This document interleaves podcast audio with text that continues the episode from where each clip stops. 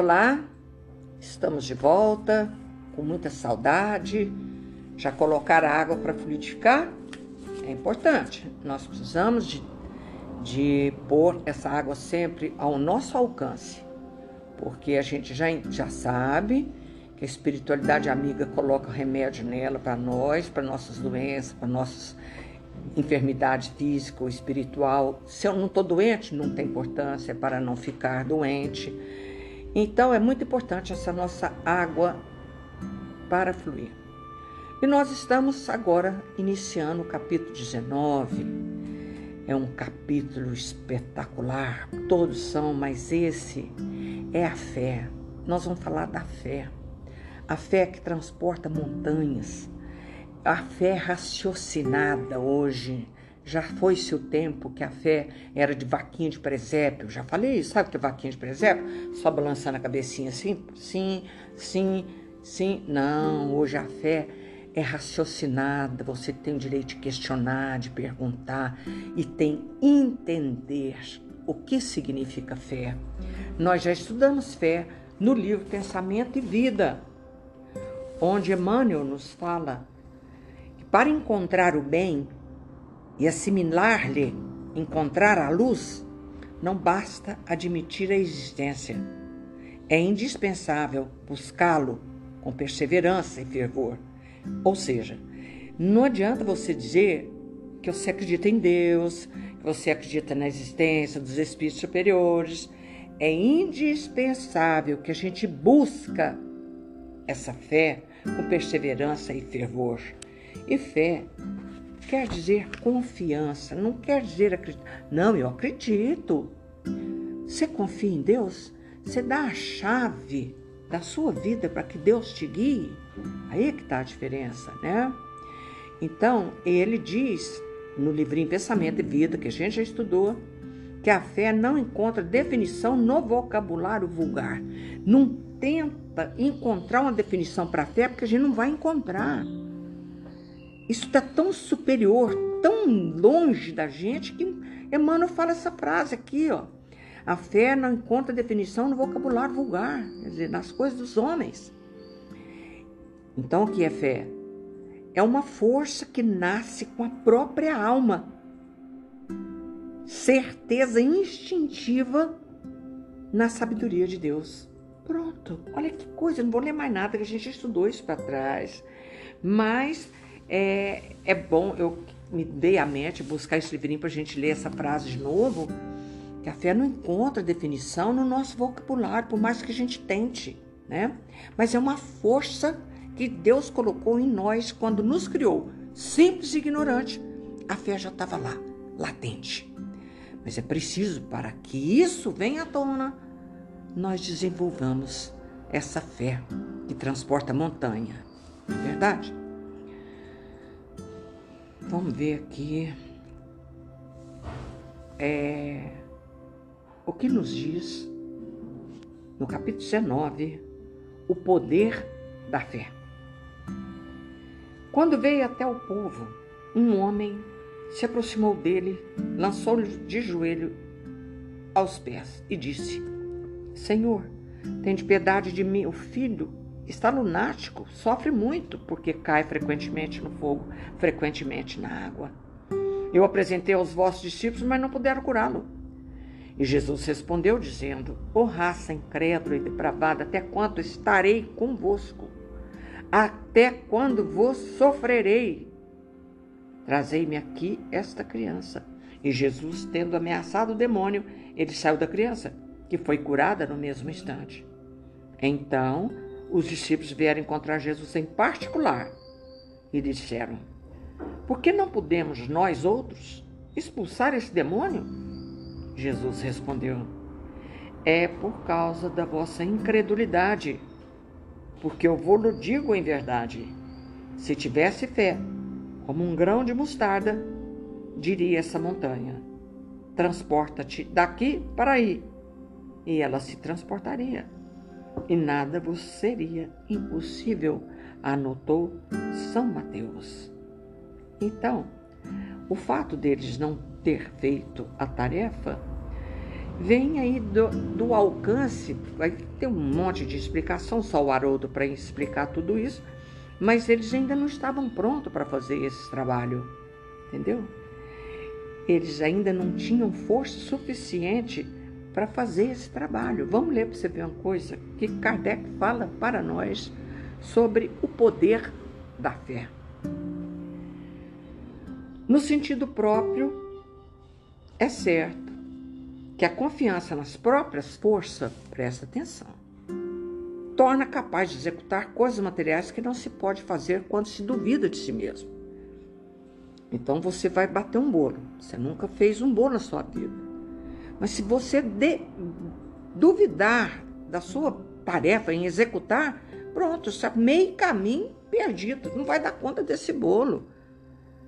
Então, eu tenho que ter força e confiança na minha própria força para executar qualquer tarefa. Mas aqui é unicamente no sentido moral, e ele vai falar no sentido moral, que é preciso entender as palavras. As montanhas que a fé transporta são as dificuldades, as resistências, a má vontade, numa palavra que se encontra entre os homens, mesmo quando se trata das melhores coisas.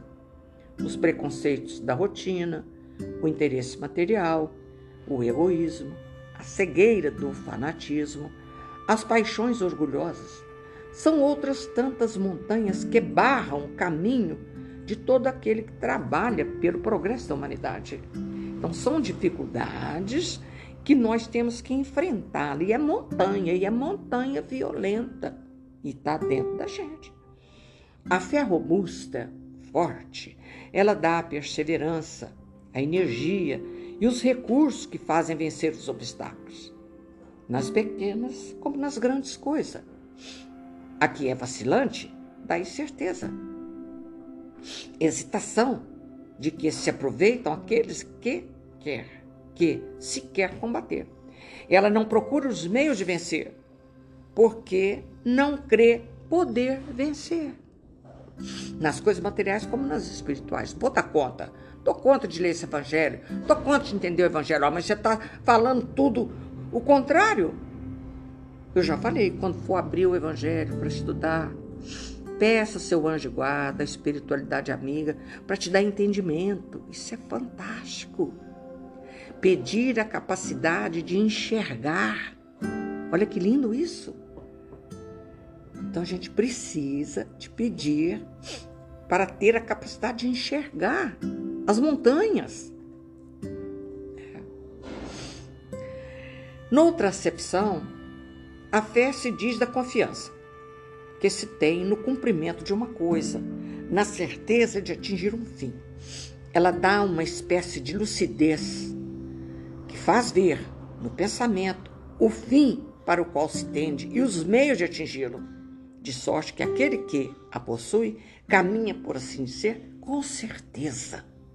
Num e no outro caso, ela pode fazer realizar grandes coisas. Na época que Jesus andava por aqui, ele fazia milagres. Não tinha outra palavra para falar. A gente não tinha, entendia ainda que Jesus usava do seu poder para realizar as curas que ele realizou. E ele falou: vocês vão fazer o que eu faço e muito mais. Ou seja, com o tempo, com a evolução, você vai unir a sua confiança, a sua calma e vai realizar milagre. Eu já contei isso, não sei, vou contar. Lá na fazenda, a moça chegou para mim e falou assim: Vera, você benze. Eu falei: benzo? Como é que eu vou dizer que não? E a menininha me mostrou um cobreiro, sabe assim, no, no, perto do pescoço. Falei, você acredita? Claro que eu acredito. Eu peguei um raminho e benzi o cobreiro da menina. Como eu já vi, eu fui tantos bezedores, meus filhos foi criado dentro do, da, da casa dos bezedores. Eu saía do médico, passava na farmácia e na bezedeira. Adoro, adoro. E aí, Olha, nós temos que benzer três vezes. Amanhã a gente benze de novo. E assim fizemos. Como eu não ia dormir outra noite, falei, vamos benzer de novo. Benzi de novo. E aí eu apareci lá uma semana depois, cadê o cobreiro? Cadê o cobreiro? Eu uni a minha fé, minha confiança na espiritualidade, na fé da própria pessoa e benzi o cobreiro do pescocinho da menina. Né? Olha que coisa simples, qualquer um pode fazer isso. Vamos ver para você ver aqui, quer ver? Aqui, ó, quer ver? Lucidez que faz o pensamento, o fim para o qual se tem de meio de atingi-lo, de sorte que aquele que possui caminha, por assim dizer, com certeza. Num e no outro caso, ela pode fazer, realizar grandes coisas. A fé sincera, verdadeira, é sempre calma, dá paciência, sabe esperar. Esse sabe esperar é forte. Porque tendo seu ponto de apoio na inteligência, na compreensão das coisas, está certa de chegar. É por isso que a fé tem que nós temos que estudar para desenvolver a nossa fé. A gente tem que entender, a nossa doutrina é fé raciocinada, vivenciada e raciocinada. Então eu sei que o poder da minha mente, com o poder da espiritualidade, eu realizo o milagre. Vai, vai falar aqui para frente. A fé incerta sente a sua própria fraqueza. Você benze? Não, não sei. Ah, não sei se eu benzo. Ah, então não benze, porque é melhor não benzer. Você já está mostrando fraqueza. Entendeu? Eu não, já mostrei. Pô, senhora benze? Benzo? Claro que eu benzo. Então, a fé incerta sente a fraqueza quando está estimulada pelo interesse, torna-se colérica e pode suprir a força pela violência. Olha que horror! E a calma na luta é sempre um sinal de força, de confiança. A violência, ao contrário, é uma prova da fraqueza e de dúvida de si mesmo. Então, quando a gente tem fé, que pensa, que raciocina, a gente adquire uma fé e ela vem de onde essa fé? De Deus, da espiritualidade, de nossos anjos de guarda que nos assiste, né? É preciso se, de, se guardar de confundir a fé com a presunção. Ó, oh, cuidado com a presunção, né? A verdadeira fé se alia à humildade. Aquele que a possui coloca sua confiança em Deus mais do que em si mesmo, porque sabe que, simples instrumento da vontade de Deus, não pode nada sem ele. Então, senhora benze? Benzo. O que foi?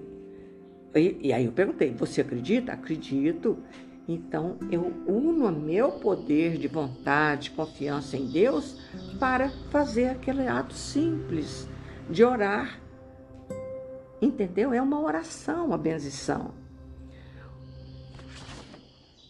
Aqui, mais em si mesmo, porque sabe que é simples instrumento da vontade de Deus. Não pode nada sem ele. Por isso, os bons espíritos vêm em sua ajuda. Pronto, é aí. É aí que está a diferença. A presunção é menos, é menos a fé do que o orgulho. O orgulho é sempre castigado, cedo ou tarde, pela decepção, pelos fracassos que lhes são infligidos. Agora vai dizer o poder da fé. Aqui que está o esclarecimento. Porque Jesus, ele não fazia nada demais a não ser pôr em evidência o seu poder sobre as doenças e as misérias da criatura. Que nós podemos fazer, como ele explicou, vocês vão fazer o que eu faço e muito mais. O poder da fé recebe uma aplicação direta e especial na ação magnética. O que é ação magnética? Força de atração. Ação magnética é força de atração. Por ela, o homem age sobre o fluido. O que é fluido? A gente já estudou isso. Que nós estamos mergulhados no fluido divino. Tudo que está na Terra está envolvido no fluido de Deus. Agente universal que modifica as qualidades e dá uma impulsão, por assim dizer, irresistível. Eu estou mergulhada no fluido, o hálito divino, que eu gosto de dizer muito sobre isso, e eu, pela ação magnética do meu pensamento, eu busco o poder de Deus e dou uma impulsão, por assim dizer, irresistível. Por isso, aquele que a um grande poder fluídico normal, junto uma fé ardente, pode, apenas pela vontade, dirigida para o bem, operar esses fenômenos estranhos de cura e outros que outrora passariam por prodígio e que não são, todavia, senão as consequências de uma lei natural. É uma lei natural. Pelo meu pensamento, eu busco a aplicação direta nessa pela ação magnética, no agente fluídico, pelo meu pensamento, e eu peço a Deus e a espiritualidade para vir em meu socorro. É aí que está falando. Por isso, aquele que, a um grande poder fluídico normal, junto uma fé ardente, pode, apenas pela vontade, dirigida para o bem, operar esses fenômenos estranhos de cura e outros que outrora passariam por prodígio, que não são, todavia, senão consequência de uma lei natural. É uma lei natural, porque eu busco no fluido cósmico, no hábito divino, pelo meu pensamento, a espiritualidade, estendo a mão, é o passe que nós fazemos. O passe que nós fazemos. Tal o motivo pelo qual Jesus disse aos seus apóstolos: se não curaste, é porque não tinhas fé. Mas agora nós temos. Não precisa, eu, eu já contei essa história também, meu filho estava passando mal de noite, eu liguei para minha amiga e ela falou assim, Vera, não posso ir aí, meu marido chegou de viagem, está dormindo, não tem como eu sair de cá, não dirijo. Pega o evangelho, estende sua mão sobre o seu filho e eu vou rezar daqui até ele acalmar. Nossa, foi lindo isso, foi lindo isso. Qualquer um de nós podemos fazer isso. Qualquer um de nós. Porque nós estamos mergulhados no hálito divino, fluido cosmo universal, como ele está explicando. E pelo meu pensamento, eu busco esse fluido e transformo aquele em remédio para o meu filho. Foi lindo, foi lindo. Qual mãe que não tem o poder de estender a mão e dar um passo no filho? Que é isso? Que médium é superior ao amor de uma mãe? Não é possível, não é? É uma consequência de uma lei natural. E na sequência, a fé religiosa, condição da fé inabalável. Então nós precisamos soprar as brasas. O Haroldo fala isso sempre, da fé. Porque é através do conhecimento, do estudo, que a gente busca essa fé inabalável. E a gente não está pronto. Lembra de Santo Antônio? Não fala assim, não. Isso é presunção. Lembra de Santo Antônio? Que ele queria ser santo. E o capeta tentou ele 20 anos, não conseguiu. E quando ele falou assim, eu vou desistir. Ah, não aguento esse homem, não, vou desistir. Ele saiu e falou assim, ele bateu os dois joelhos no chão e falou assim, pronto, virei santo, olha que beleza. Acabou, agora eu sou santo. Acabou, o capeta escutou e pegou ele no laço, né? Então, pelo amor de Deus, pelo amor de Deus, nós não estamos prontos. Já falei, se fechar esse livro aqui e ficar uma semana sem ler, acabou. Você não vai saber fazer preces bonitas e sentidas que eu faço hoje. Para de fazer para ver. Não estamos prontos. Nós não vamos ler esse estudo, é muito grande, entendeu? Mas vamos ler esse pedaço aqui. Do ponto de vista religioso, a fé é a crença nos dogmas particulares que constituem as diferentes religiões. Todas as religiões têm seus artigos de fé. Sob esse pretexto, a fé pode ser raciocinada ou cega. A fé cega, não examinando nada, aceita sem controle o falso como verdadeiro.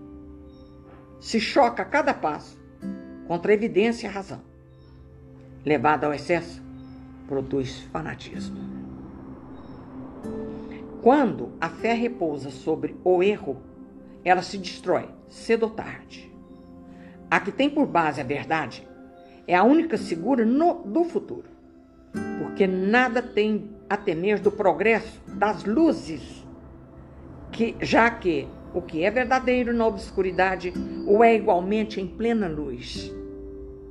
Cada religião pretende estar de posse exclusiva da verdade. Preconizar a fé cega sobre um ponto de crença é confessar impotência em demonstrar que se tem razão. Para quê? Você quer ter razão ou ser feliz? Não é isso não, a gente não se discute isso. A gente pratica, pratica a fé através da paciência com o outro, da ignorância do outro. Diz vulgarmente que a fé não se prescreve. O que, que significa prescreve? Não se receita. Peraí que eu vou te receitar a fé. Isso não existe. Não existe. A minha não é a sua. Daí muitas pessoas dizerem que não é por sua culpa se não tem fé. Ué, por que ela não pegou uma receitinha de fé? Ah, fala sério, né, gente? Por isso que a nossa doutrina vem nos ensinar a transformar essa fé em fé verdadeira, de transpor dificuldades. Porque eu confio em Deus. Eu entrego a chave da minha vida a Deus. Sem dúvida, a fé não se prescreve, ou seja, não se receita. E o que é mais justo ainda, a fé não se impõe. Eu posso impor? Eu posso impor fé a alguém? Antigamente, a gente era criança, né? Tinha que ir à missa. Então, os poderes da mamãe daquela época era esse. Se você não for à missa hoje, de noite não tem cinema. É, era o jeito daquela época. Mas eu não posso impor a ninguém a fé. Não, ela não se recomenda, mas se adquire. Olha, olha, olha o poder dessa palavra. E não há ninguém que seja privado de possuí-la, mesmo entre os mais refratários. Falamos das fés espirituais fundamentais e não dessa ou daquela crença particular. Ele está falando da força, da confiança em Deus para enfrentar as dificuldades. É isso que ele está falando entre as falamos da verdade espiritual fundamentais e não dessa daquela crença particular. Não cabe a fé ir a eles, mas a eles irem ao encontro da fé. Jesus Cristo. E se procuraram com sinceridade, a encontrarão. Tende, pois, por certo que aqueles que dizem não queríamos nada melhor do que crer, mas não podemos, dizem dos lábios e não do coração. Porque em dizendo isso, tapa os ouvidos. As provas, entretanto, se multiplicam ao seu redor. Por que, pois, se recusam vê-la? Olha o que ele está dizendo. Nuns é negligência. Em outros, medo de serem forçados a mudar seus hábitos. é por isso que eu não quero. Na maioria, é o orgulho que recusa reconhecer uma potência superior porque lhes seria preciso se inclinarem diante de Deus. Olha, nós não vamos levar para frente isso aqui, sabe por quê? Eu vou explicar. Nós estudamos ontem no livro Vinha de Luz uma fala belíssima é de Jesus que Emmanuel trouxe, pôs nesse livro chama crises. É o que nós estamos vivendo hoje. Jesus falou assim: Pai, salva-me desta hora, vírgula, mas para isso vim a esta hora. Você nem lê muito, já entendeu? Jesus ia ser crucificado, ele sabia. Estava chegando o final da vida dele. Estava chegando o momento de Jesus passar por todo o sofrimento a traição, a, a, a, os amigos que afastaram, tudo que tinha que queria acontecer, ele já sabia que ia acontecer. Então ele fala essa frase: Pai, salva-me desta hora, vírgula. Mas para isto vinha essa hora. Ou seja, nas nossas crises, nas nossas dificuldades, recorremos a Deus, vírgula. Mas saiba que a gente veio para aquele momento, prova escolhida. Entendeu? Será que eu me fiz entender? Jesus, Pai, socorro, eu vou sofrer, vírgula.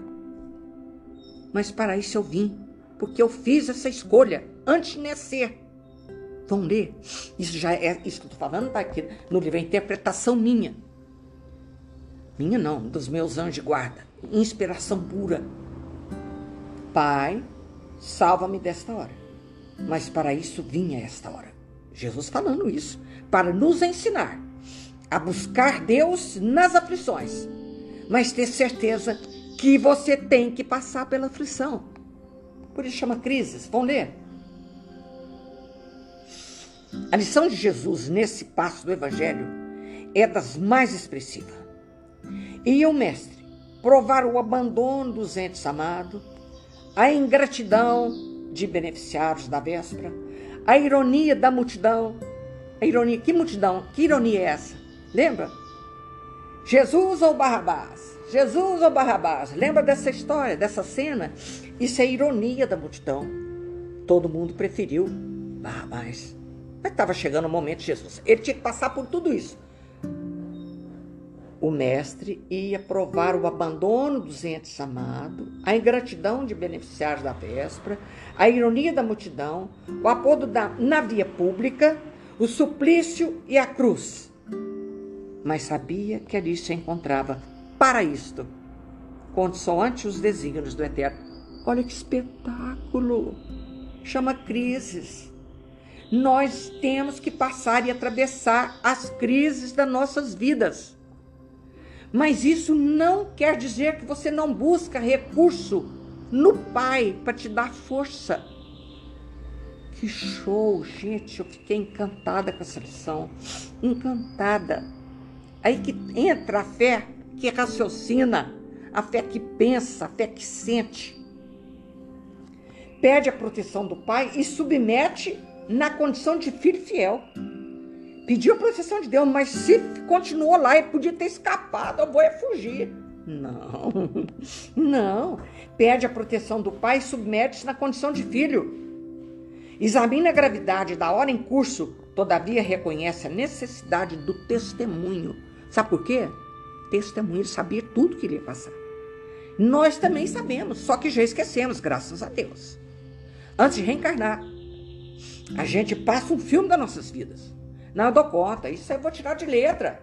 E a hora que vem os problemas, eu quero cair fora. Não pode. Mas também a gente precisa de buscar o recurso em Deus para ter a força. É a fé que a gente leu agora. E todas as vidas na Terra experimentarão os mesmos trâmites na escala infinita das experiências necessárias. Toda vida na Terra. Já viu as vidas dos animais? Já? A luta de sobrevivência dos animais na selva, na floresta e da própria planta. Ó, todas as vidas na Terra experimentarão os mesmos trâmites na escala infinita das experiências necessárias. Todos os seres, todas as coisas se preparam, considerando as crises que virão. É a crise que decide o futuro. Significa isso? A minha evolução.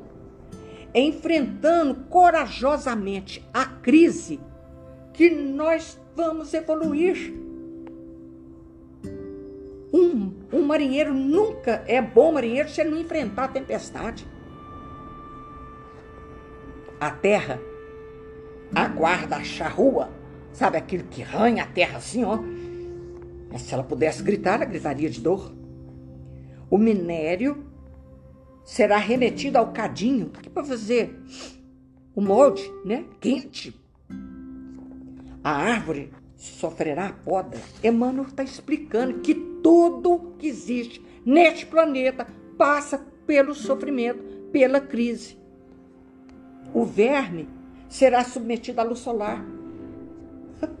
Ele sai lá na minhoca lá, né? A ave defrontará com a tormenta. A ovelha esperará a tosquia.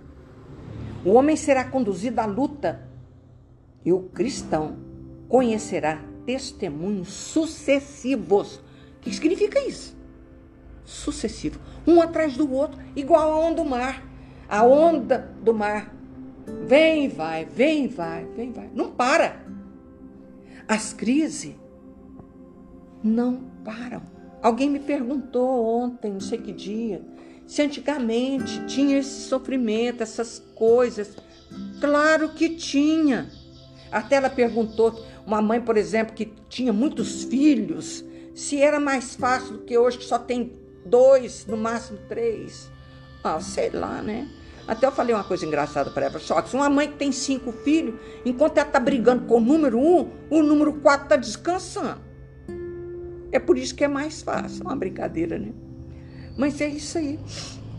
Se na casa tem duas pessoas, eu brigo o dia inteirinho com a mesma pessoa. Se tem cinco, eu vou dar descanso por um, por dois, por três. Né? Uma brincadeira. Mas nós, o cristão, conhecerá, presta atenção nessa palavra forte, conhecerá testemunhos sucessivos, um atrás do outro. Não tem, não tem que ver, não. Toda vida teve muito sofrimento. Eu até falei para ela assim: minha filha, eu prefiro o tempo de hoje. Que a minha, minha avó tirava água na cisterna para lavar roupa, para tomar banho, para tudo. Hoje não se abre a torneira, delícia, de chuveiro então, Nossa Senhora. Tadinha, tinha que botar água num chuveiro, chama chuveiro de campanha, desce ele na corda, bota água, suspende ele pro meu avô tomar banho. O resto era um balde mesmo, na caneca. A minha mãe também. Muito tempo a gente tomou banho de bacia na caneca. Então eu prefiro o tempo moderno. O tempo de hoje é um espetáculo. É evolução, gente. Mas eu quero que vocês prestem atenção nessa fala de Jesus, o quanto isso é importante. O cristão conhecerá testemunhos sucessivos, ou seja, um atrás do outro. É por isso que vemos no serviço divino do Mestre a crise da cruz que se fez acompanhar pela bênção eterna da ressurreição. O que, significa isso? Jesus passou pelas crises, como ele falou lá no começo, e a, o final, a crise da cruz. E o que, que aconteceu? Que fez acompanhar da bênção eterna da ressurreição. Nós também. Nós também. Nós vamos passar pelos testemunhos doloridos da cruz, cada um com a sua cruz. Mas quando a gente passar, como ele está falando aqui sobre a fé, mas bem, com resignação, com confiança, com força, a gente acorda do lado de lá. Bem. Hoje eu falei para minha amiga, quando a gente eu vim para cá, para o planeta Terra, eu deixei amigos lá. Falei assim, ó, oh, gente, eu vou reencarnar, mas eu prometo vocês que eu vou voltar melhor. Eu já brinquei com a minha amiga. Quando eu reuni lá com eles de novo, eu vou falar assim: tá vendo, gente? Voltei bem melhor. Olha que horror. Tô brincando, hein, gente? Pelo amor de Deus. Mas é isso mesmo, a gente tem que sentir que você está melhorando todos os dias. E quando a gente for para o plano espiritual, a gente chega lá em edição melhorada. Por isso que essa fé que a doutrina ensina é espetacular. Porque é isso que vai acontecer. Quando a gente passar para o plano espiritual, nós vamos estar muito melhor. Eu vi uma cena, vou contar para vocês. Fantástica cena. Sabe, vou contar a cena. Um pai, numa cama de hospital, na sala. Não está no quarto, não, relegado ao último cômodo da, da casa, não. Está na sala. Perto do escritório da filha, para ela poder ver o pai, ajudar o pai. Tudo, quanto é buraco tem sonda. E quem não tem mais buraco, faz buraco. E ele tá lá. Tá lá. Cumprindo a etapa da vidinha dele, E o que, que eu quero contar? Nós fomos lá montar a árvore de Natal, nesse ambiente. Eu achei fantástico a hora que eu cheguei em casa por isso. Enfermeira, remédios, aquele aparato todo de, de hospital em casa. E nós enfeitando a árvore de Natal. Conversava com ele, tá entendendo nada, tá lá. Ora entende, ora não entende. Enfeitando a árvore. Olha o ambiente, presta atenção. Eu fiquei encantada. Eu voltei para casa, fiquei pensando nisso muitos dias. É duas festas. A festa dele, de burilamento, de, de terminar uma vida dignamente daquele jeito. Ou vou te contar, se procurar com vela acesa, não vai achar um trem desse. Que espetáculo! Tá todo mundo dando assistência, tal, aquela coisa. E a árvore de Natal, e a festa de Natal, a mesa cheia de trick-trick pra gente roer, sabe? Espetáculo! Olha, a gente para conhecer, para entender isso, precisa de elevação espiritual. Precisa de elevação. Porque ele estava ali, enfrentando a crise dele. Mas para isso ele veio. Ele tem que cumprir até o finalzinho. Até acabar o combustível. Eu falo isso quando eu vou rezar lá. Tem que acabar o combustível. Então, para ele surgir na espiritualidade, espetáculo. Quando, pois, te encontrares em luta imensa, e eu dei esse exemplo espetacular, quando, pois, encontrares em luta imensa, recorda que o Senhor te conduziu a semelhante posição de sacrifício, considerando a probabilidade de tua exaltação. É para isso que nós viemos. Esse sacrifício, condição de exaltação. O que é exaltação? De subir e não te esqueça de que toda crise é fonte sublime de espírito renovador para os que sabem ter esperança. Hum, mais que esperança, certeza. Vamos nesse finalzinho de novo. Espetacular. Estamos chegando no fim. Quando, pois, te encontrares em luta imensa, recorda que o Senhor te conduziu a semelhante posição de sacrifício considerando a probabilidade. Considerando quer dizer que eu posso acertar ou não, eu posso falir ou não, eu posso querer ou não, não é? Raciocina. Essa é a nossa fé que pensa. Então vou voltar. Quando, pois, te encontrares em luta imensa, recorda que o Senhor te conduziu a semelhante posição de sacrifício, considerando a probabilidade de tua exaltação. Jesus Cristo. E não te esqueça de que toda crise é fonte sublime de espírito renovador para os que sabem ter esperança. Olha, olha, olha que show de mensagem. Pai, salva-me desta hora. Mas para isso eu vim. Hum, hum. Para essa hora eu vim. A hora do testemunho. A hora de executar. É, é para a minha evolução, para a nossa evolução. Não se evolui sem dor. Nós vamos, semana que vem, voltar à fé religiosa, condição da fé inabalável, porque isso é um espetáculo. Se você, a sua fé, abalar, porque apareceu meu filho com câncer, por exemplo, Aí, pronto, foi a fé para água abaixo? Não, aí que ela ficou forte. Sabe por quê? Jesus me carregava no colo. E eu ia fazer palestra e falava: Ô oh, Mãe Santíssima, você cuida aí do meu filho, que eu vou lá no centro falar do seu. Olha que atrevimento. Mas eu tive essa força. Nunca, em momento algum, eu parei de fazer estudo, parei de fazer palestra, parei de passar alegria para o povo. Porque Jesus é alegria pura. Quando eu vinha para casa, pelo amor de Deus, meu coração estava leve. E meu filho estava lá. Aquele caquinho acabando. é corpo físico. Ele é um espírito hoje de escola. Sabe? É isso que eu quero deixar para nós. A nossa meditação final foi isso. Não, não abandona, não. Quando a crise chega, enfrenta com toda força da alma. Busca Deus. Jesus falou: Pai, salva-me dessa hora. Mas para isso eu vim. Entenda bem essa fala de Jesus. Ele veio para dar testemunho naquela hora.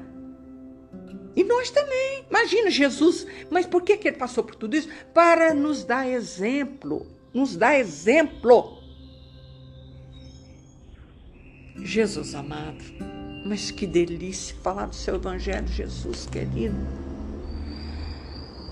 Nossa Senhora. Nós vamos encerrando nosso estudo de hoje com a certeza absoluta da presença de Jesus nas nossas vidas.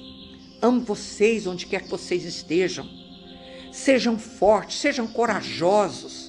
Enfrenta todas as dificuldades, se possível com alegria.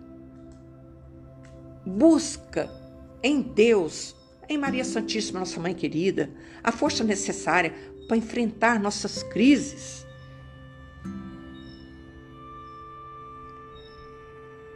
Jesus amado, envolva-nos no seu manto de amor e de luz. Esse momento nas nossas vidas, Jesus querido, é ímpar. Não tem como, não tem como não emocionar com a leitura do seu santo evangelho, com as suas sábias palavras. Ave Maria, cheia de graças, o Senhor é convosco. Bendita sois vós entre as mulheres, e bendito é o fruto do vosso ventre, Jesus. Santa Maria, Mãe de Jesus, rogai por nós, pecadores, agora e na hora de nossa morte. Amém. Quanta luz nesse ambiente descendo sobre nós vibrando em nossa mente.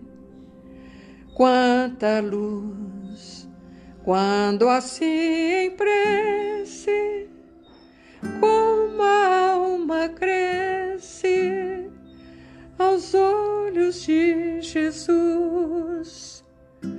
Quanta luz, pois em oração a voz do Mestre fala em nossos corações. Quanta luz descendo sobre nós. Quanta luz, quanta luz. Amo vocês com todas as forças do meu coração. Amo vocês. Ficou show.